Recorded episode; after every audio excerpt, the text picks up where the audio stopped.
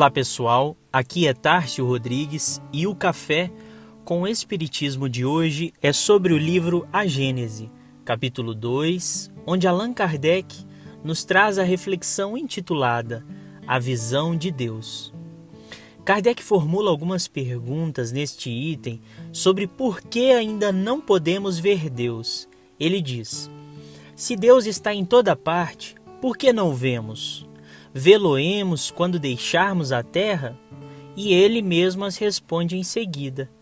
A primeira é fácil responder, por serem limitadas as percepções de nossos órgãos visuais, elas os tornam inaptos à visão de certas coisas, mesmo materiais. É assim que alguns fluidos nos fogem totalmente à visão e aos instrumentos de análise. Entretanto, não duvidamos da existência deles. Vemos os efeitos da peste, mas não vemos o fluido que o transporta. Vemos os corpos em movimento sob a influência da força de gravitação, mas não vemos essa força. Os nossos órgãos materiais não podem perceber as coisas de essência espiritual. Unicamente com a visão espiritual é que podemos ver os espíritos e as coisas do mundo imaterial. Somente a nossa alma, portanto, pode ter a percepção de Deus. Dar-se-á que ela o veja logo após a morte? A esse respeito, só as comunicações de além-túmulo nos podem instruir. Por elas, sabemos que a visão de Deus constitui privilégio das mais purificadas almas e que bem poucas ao deixarem o envoltório terrestre, se encontram no grau de desmaterialização necessária a tal efeito. Kardec nos traz uma comparação que elucida ainda mais o tema.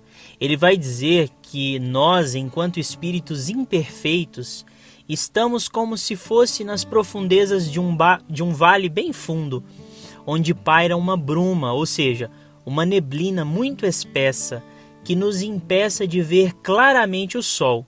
Nós conseguimos enxergar a sua luz, sabemos que é dia, mas o nevoeiro das nossas imperfeições nos impedem de ver claramente do fundo do vale.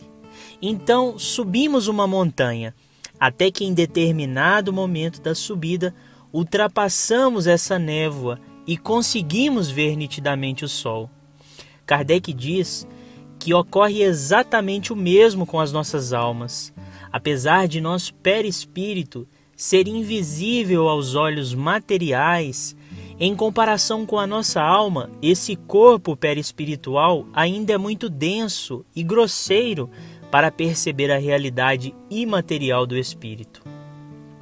Mas, como no exemplo da névoa, apesar de não enxergarmos Deus com a nossa visão, nós podemos ver a sua luz por toda parte.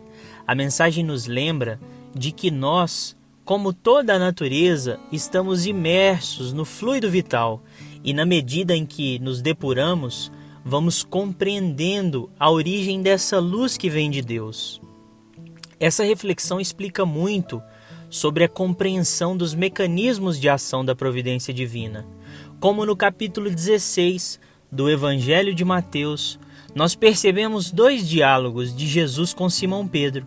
E no primeiro, dos versículos 15 ao 17, Jesus faz a seguinte pergunta aos discípulos: Quem vocês dizem que eu sou?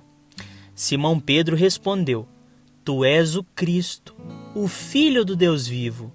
Respondeu Jesus: Feliz é você, Simão, filho de Jonas porque isto não foi revelado a você por carne ou sangue, mas por meu Pai que está nos céus. E logo na sequência, a partir do versículo 20, Jesus anuncia todos os padecimentos que estão por vir e Pedro diz: Nunca, Senhor, isso nunca te acontecerá.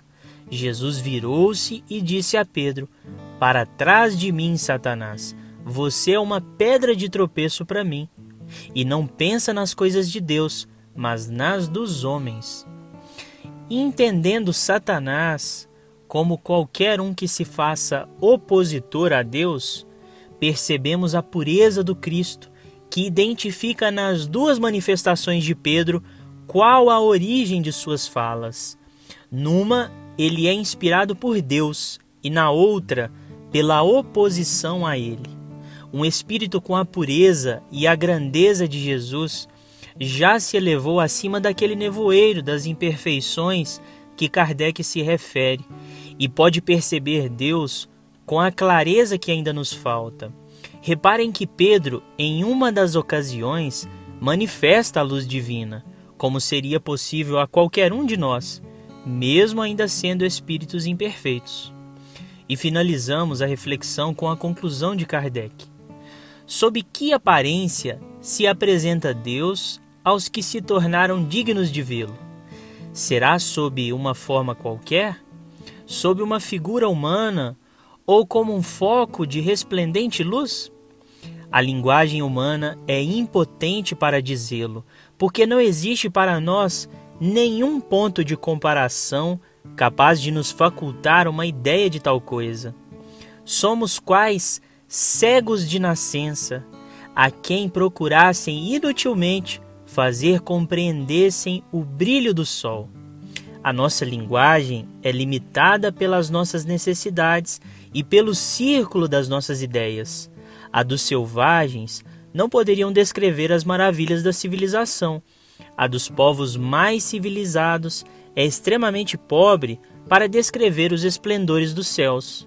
A nossa inteligência muito restrita para os compreender e a nossa vista, por muito fraca, ficaria deslumbrada.